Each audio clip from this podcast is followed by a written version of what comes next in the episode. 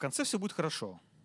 Ну, вот. А, если, а если все плохо, значит, это еще не конец. Вот. Поэтому все нормально. То есть все у нас будет хорошо на самом деле, и в стране будет хорошо, и с нами все будет хорошо. Вот если на данный момент плохо, значит просто еще не конец, все, все нормально, все впереди. Поэтому не надо унывать, а будем действительно с вами радоваться, потому что событие, которое произошло 2000 лет назад, даже уже больше, чем 2000 лет назад, оно было радостно для всей земли.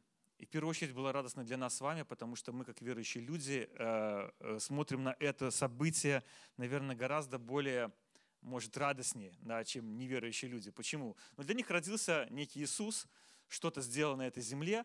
А для нас, верующих, мы понимаем, что родился не просто Иисус, а родился Божий Сын. Сын Божий, который дал нам с вами спасение и дал нам с вами надежду. Нет ничего более прекраснее, чем это. Ну вот скажите, есть такая пословица, пословица такая, «Дорогу осилит идущий». Да? Думаю, достаточно известная такая пословица, все ее слышали. Скажите, а, а если вы точно не уверены, что вы достигнете цели, вы бы на эту дорогу пошли? Вот есть цель, да, вот не, не пошли бы, да?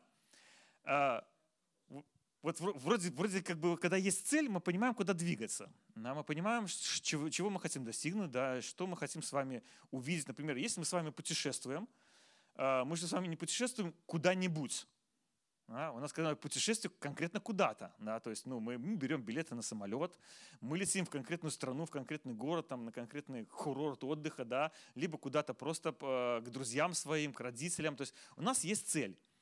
И знаете, как бы для пастухов цель вполне очевидная. Мы сегодня с вами будем смотреть не только на пастухов, а, мы сегодня будем с вами смотреть э, в том числе еще и на мудрецов, которые пришли, да, на волхвов.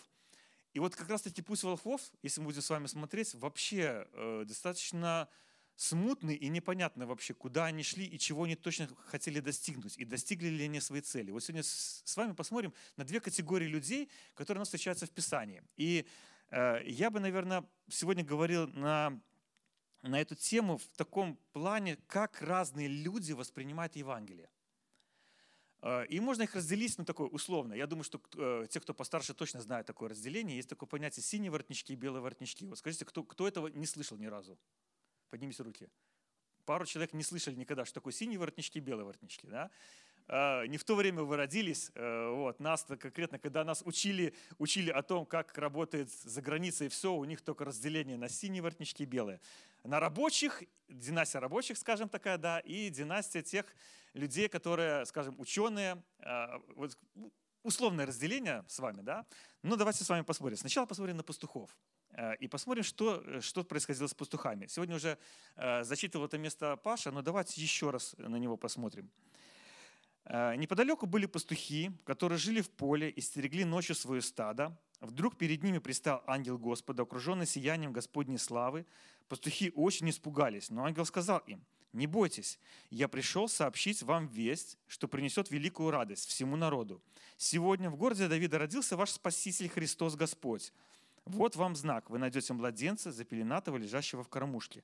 И вдруг к ангелу присоединилось многочисленное небесное воинство, славившее Бога и восклицавшее «Слава Богу в вышине небес, а на земле мир людям, которым Он благоволит».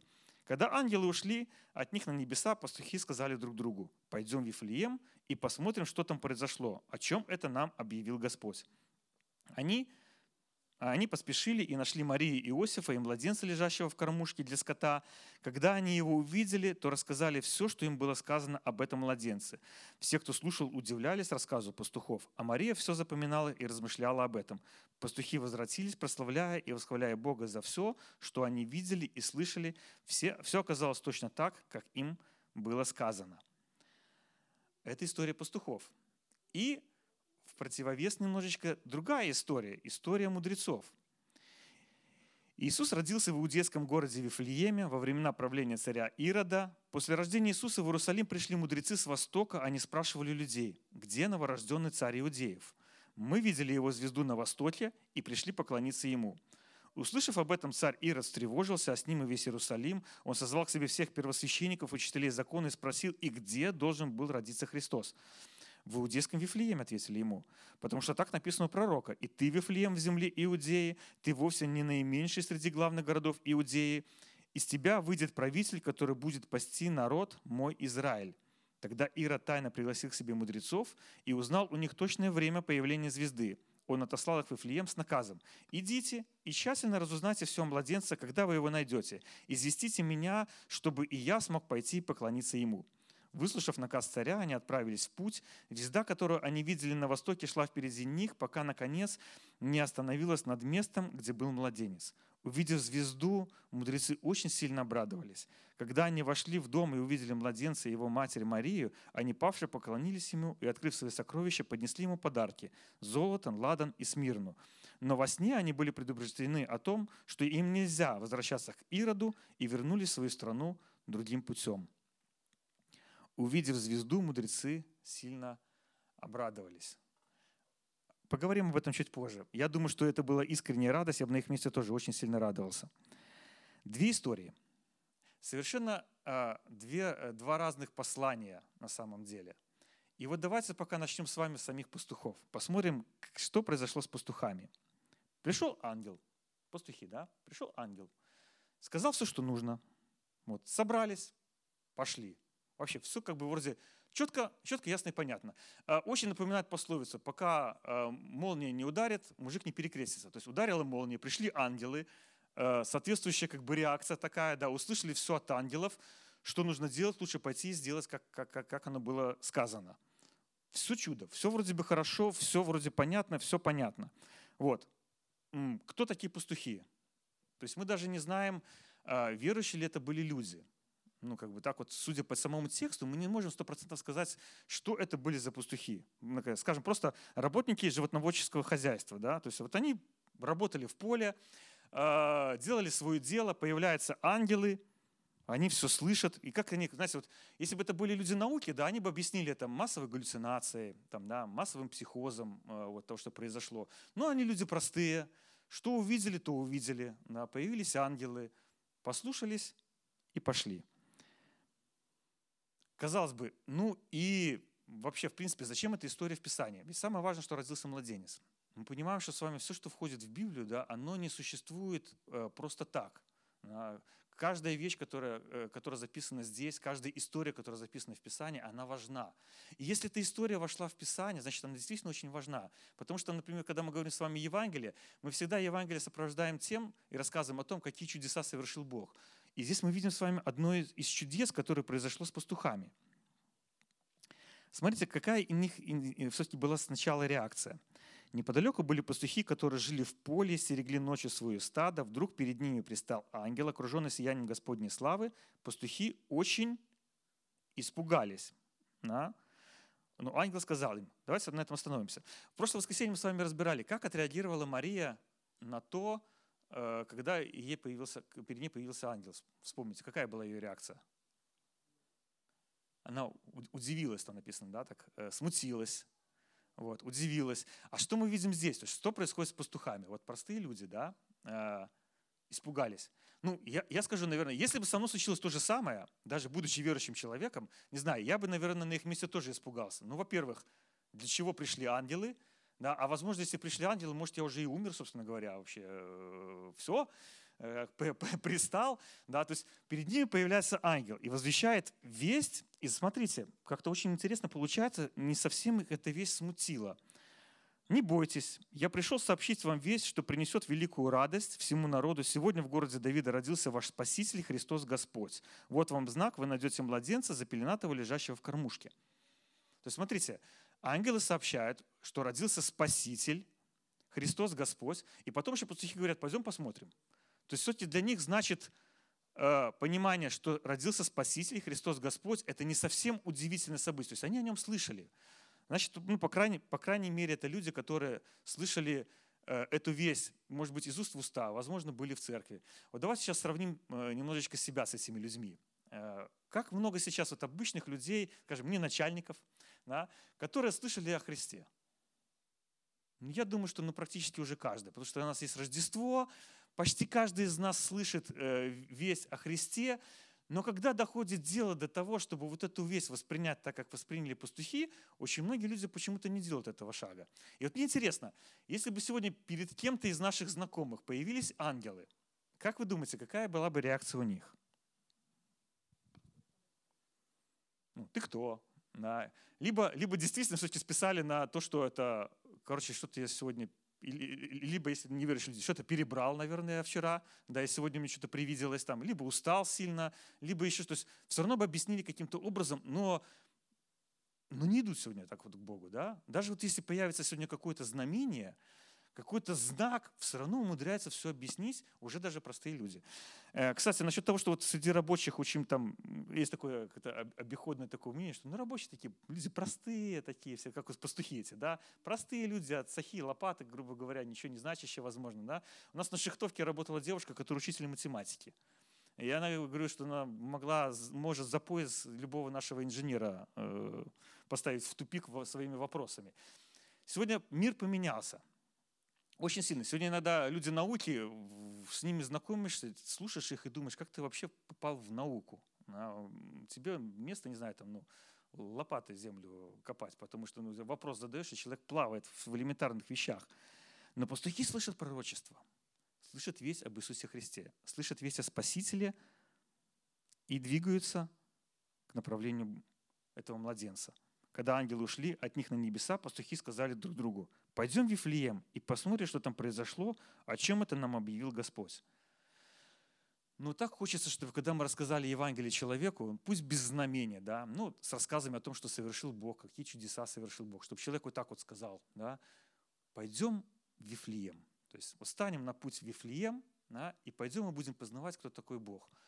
Но иногда вот создается такое ощущение, что вроде вот ты вкладываешь, вкладываешь человека и рассказываешь ему это Евангелие. И он на эту дорогу в Вифлеем никак не становится. Хоть ты его за уши тащи, да, оставь и говори, вот тебе сюда надо двигаться, и все равно люди не идут останавливаются, что-то их тормозит, что-то не дает им. Как мы говорим, даже если знамение какое-то этому человеку придет, если вас не ангела увидит, скажет, все равно объяснит, чтобы не идти к Богу.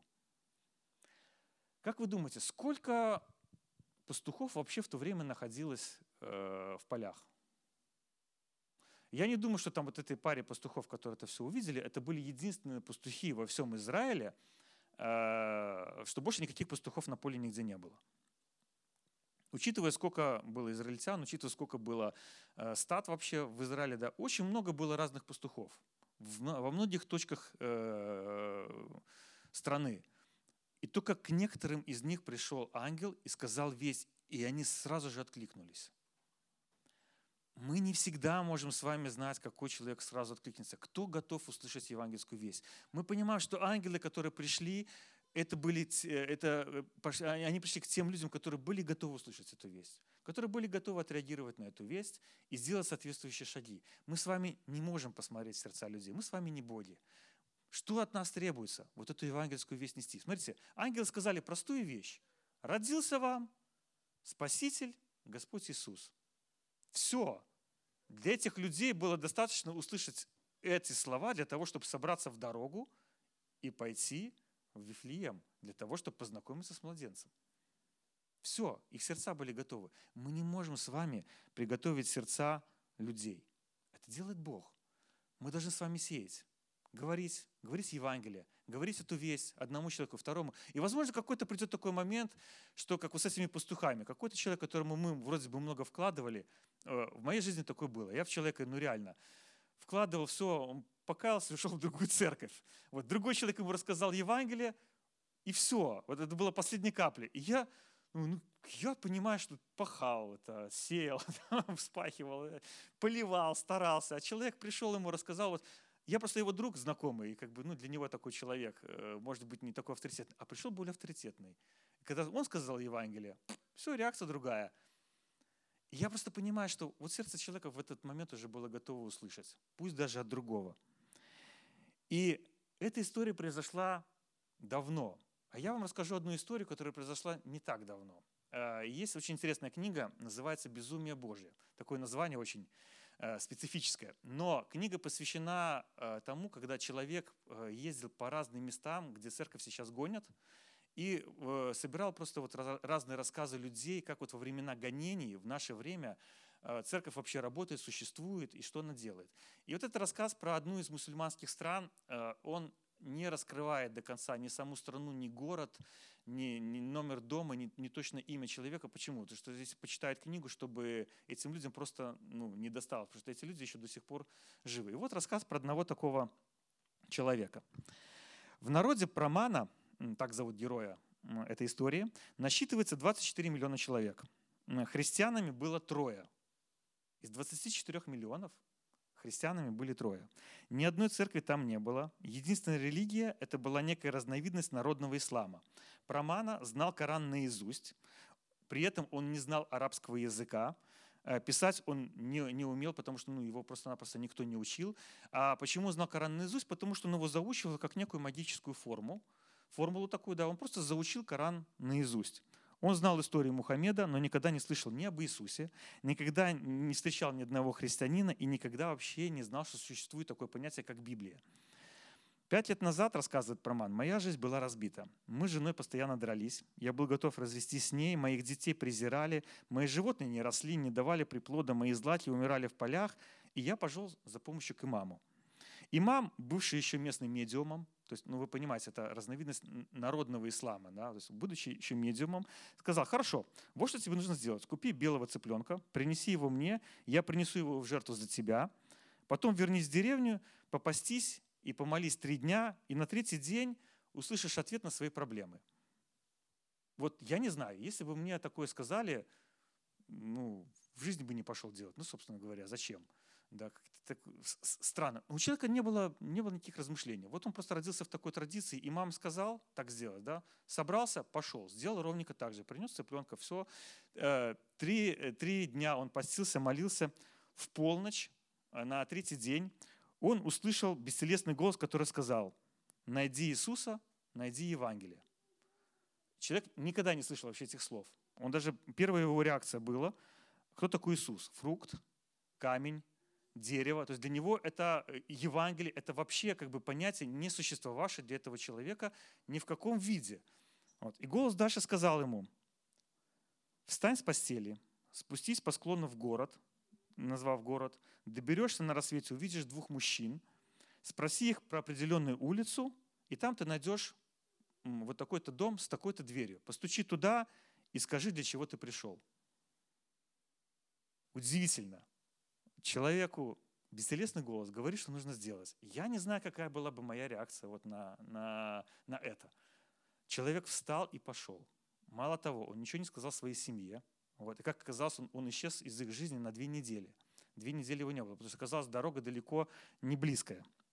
Вот. Он ни о чем больше не размышлял. Настолько был, он настолько находился в проблемах, что для него любой сейчас ответ это было решением. Он пошел нашел дом, нашел этих мужчин, они ему сказали эту улицу, он нашел этот дом, постучал в дверь.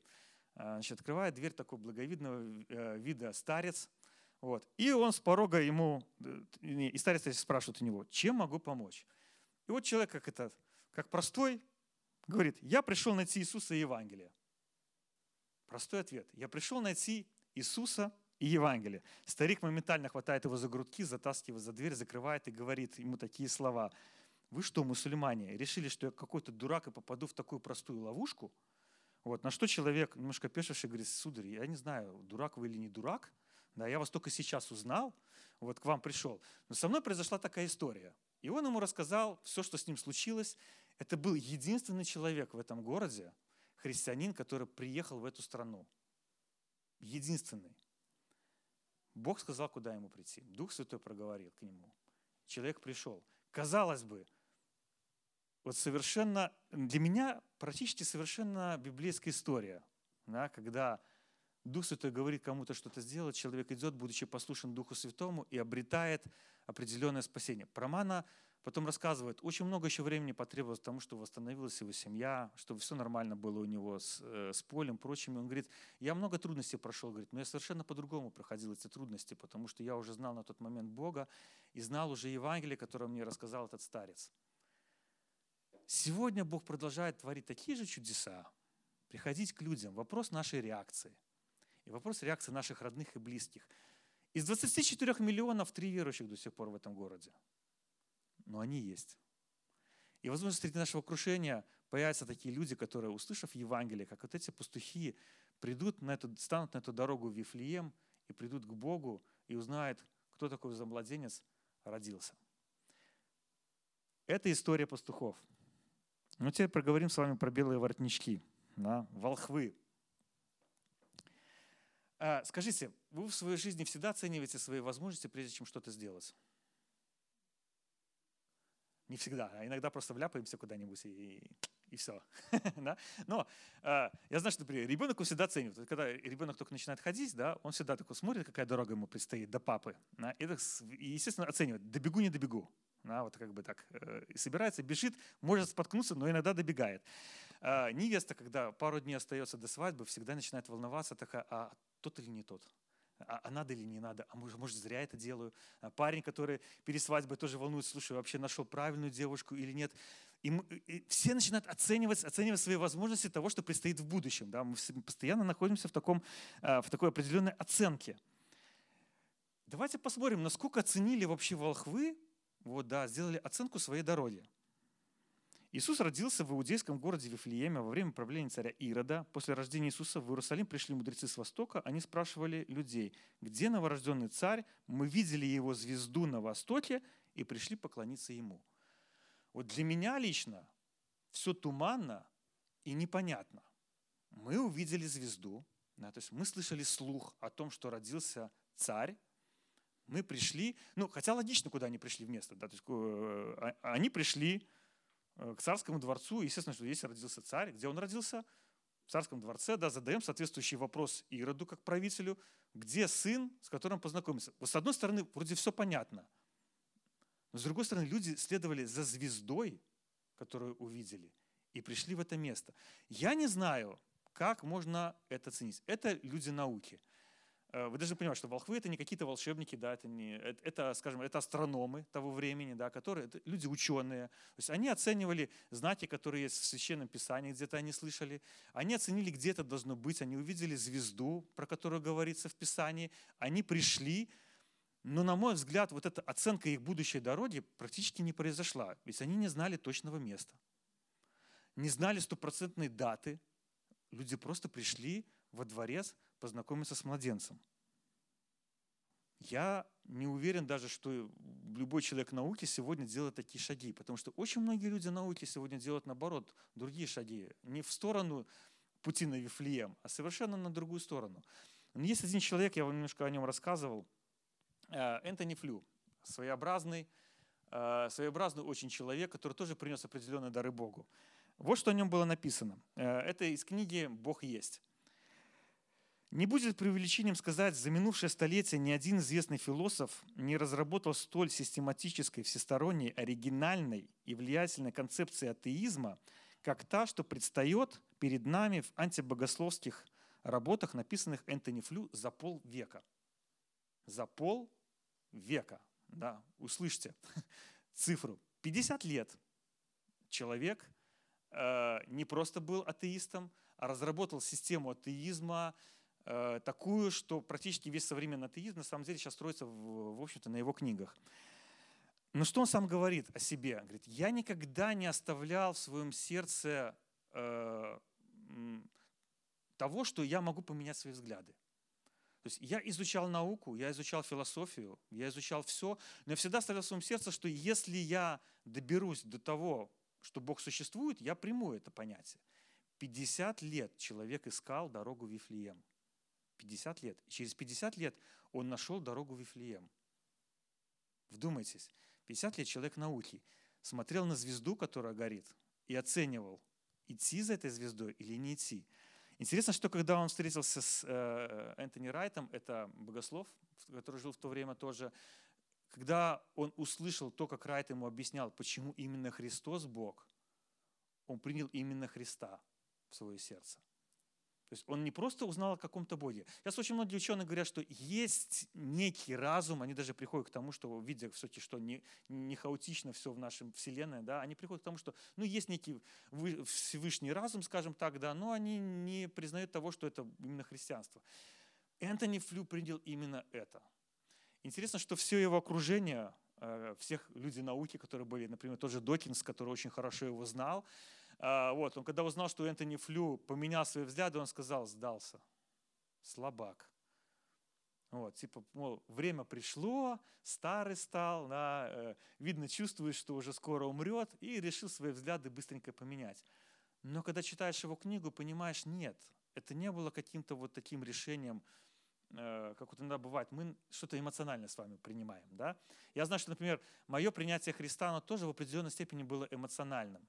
Э, у меня тоже была достаточно моя такая своя дорога э, к Богу. Чуть позже об этом немножечко расскажу. Но, смотрите, по этой дороге волхвы, которые пришли, они, в конце концов, как я сказал, что когда они снова вышли, когда им сказали, что здесь царя нету, здесь ничего нету, и они, когда увидели звезду, помните, что у них было в сердце? Радость. Да? То есть они поняли, что пусть они пришли не совсем туда, да, но звезда еще горит, и мы еще доберемся до младенца. И когда они снова увидели звезду, у них появилась радость. Почему я говорю, что э, это искренне была радость? Пришли, им сказали, здесь этого нету. Я бы разочаровался. Я бы решил, что знаете, все мои выкладки научные, все, что я сделал, да, все бесполезное. Все можно выбросить. И, короче, я, я профан. Вот, никакой я не астроном, в конце концов. Вот, если не смог это все, все увидеть. Нет, они выходят, снова видят звезду и доходят до младенца. Кстати, очень интересно, если вы заметите, 11, в 11 стихе. «Когда они вошли в дом и увидели младенца и его мать Марию, они, павши, поклонились ему, открыв свои сокровища, поднесли ему подарки, золото, ладан и смирну». А куда они пришли? В дом. Вы заметили, не в хлев, да, не к яслям. А мало кто обращает, наверное, на такое внимание. Э, многие, кто исследует Писание, вообще знаете, какая разница между двумя событиями, между пастухами и, и волхвами? Два года. Два года. То есть волхвы пришли к младенцу, когда им сказал об этом ангел, а эти пастухи пришли, да, а волхвы пришли на самом деле аж через два года после этих событий. Мы так читаем с вами Писание, нам кажется, что это события, происходящие в одно время, на самом деле нет. То есть они уже пришли в дом к Марии, они уже видели, ну, скажем, два года это все равно еще младенец. Э, вот, такой мальчик бегающий. И они ему принесли, помните, какие подарки? В свое время Миша проповедовал об этом. Да? Три подарка, отражающие тройное служение Иисуса Христа, как священника, пророка и царя. Да? Он сделал подарки, э, сделали такое, что отражало то, чем, чем является сам Иисус Христос. Вот и Энтони Флю за 50 лет своей такой вот жизни принес, я считаю, один из самых важных подарков. Он написал вот эту вот книгу «Бог есть». Книга, которая сегодня для многих людей в свое время э, открывает, открывает Христа как Бога, открывает вообще, что Бог есть. Это его подарок Богу за все то время, которое он шел, вот поэтому, э, чтобы стать на этот путь в Вифлеем. И сегодня этот подарок я всегда рекомендую ее людям, которые, например, сомневаются в вере. Потому что там настолько все описано с объяснением о том, что Бог есть, и доказательством того, что Бог есть, что многие верующие, например, люди, они укрепляются в тем, что они действительно верят. Для неверующих людей, которых я советовал почитать, впервые начинают задаваться вопросом, что если такой человек через 50 лет пришел к познанию Бога, что, может, надо переоценить свои возможности. Если вы хотите сделать хороший подарок своему другу, неверующему, подарите ему эту книгу. Она продается на Узбае. Я не рекламирую Узбай, да, но я рекламирую книгу «Энтони Флю. Бог есть». Это шикарный подарок для неверующего человека о том, чтобы он просто задумался о Боге. Это подарок, который принес Энтони Флю в конце своей жизни. Он хотел написать еще одну книгу, не успел, а, вот, потому что ему уже почти под 80 лет было. Вот, поэтому ну, и то удивительно то, что он успел написать и сделать вот такой величайший, наверное, как я думаю, на современности подарок для нас с вами. Это не Библия, нет, но это очень интересная книга размышлений человека. Я в свое время тоже вспоминаю, у меня не эмоционально, познание Бога у меня было не эмоциональным, скорее принятие Бога было эмоциональным, потому что это был 94 год, это времена, когда было все очень э, бурно, все развивалось, потому что Советский Союз развалился в 1991 году. А, четыре года это было такого непонятно чего. Вот, в 1994 году э, э, я поступил в институт. Я услышал, как за моей спиной рассказывает Евангелие один парень другому, и я к нему обратился, отведи меня в церковь.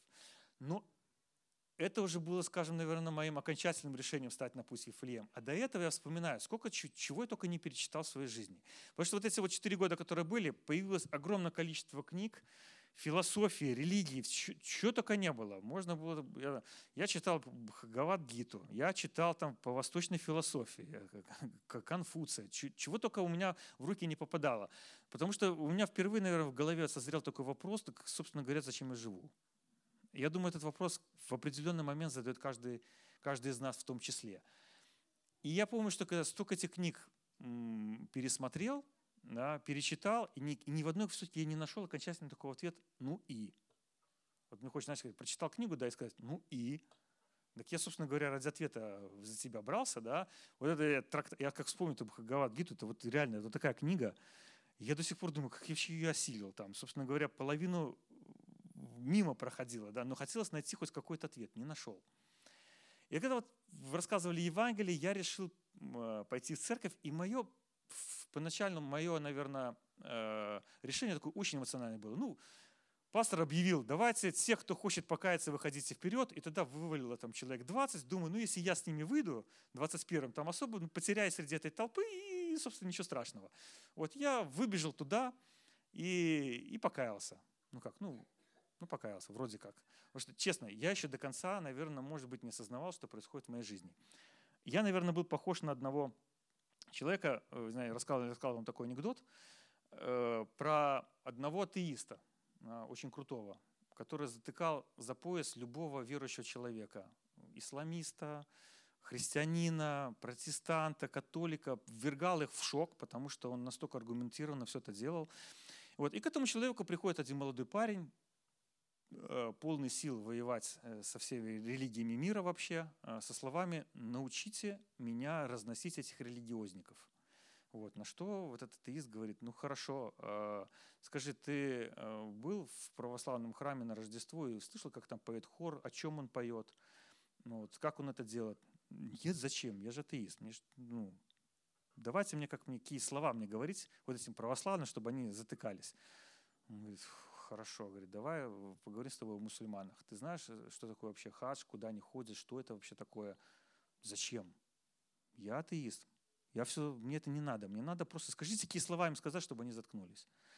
Вот он дальше задавал кучу таких вопросов. В конце концов, этот взрослый уже такой атеист посмотрел на этого молодого и говорит, ты не атеист, ты дурак. И я вот в какой-то момент понимаю, что, наверное, вот где-то где я не хотел быть вот таким дураком. Мне хотел сначала все познакомиться для того, чтобы принять решение, действительно ли становиться верующим или нет.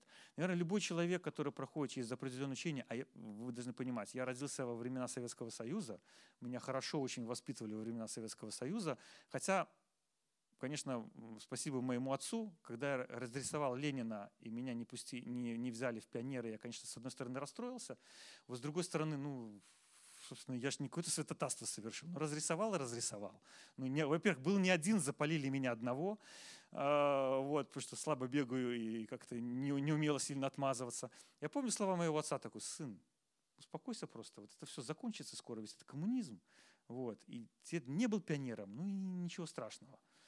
Вот.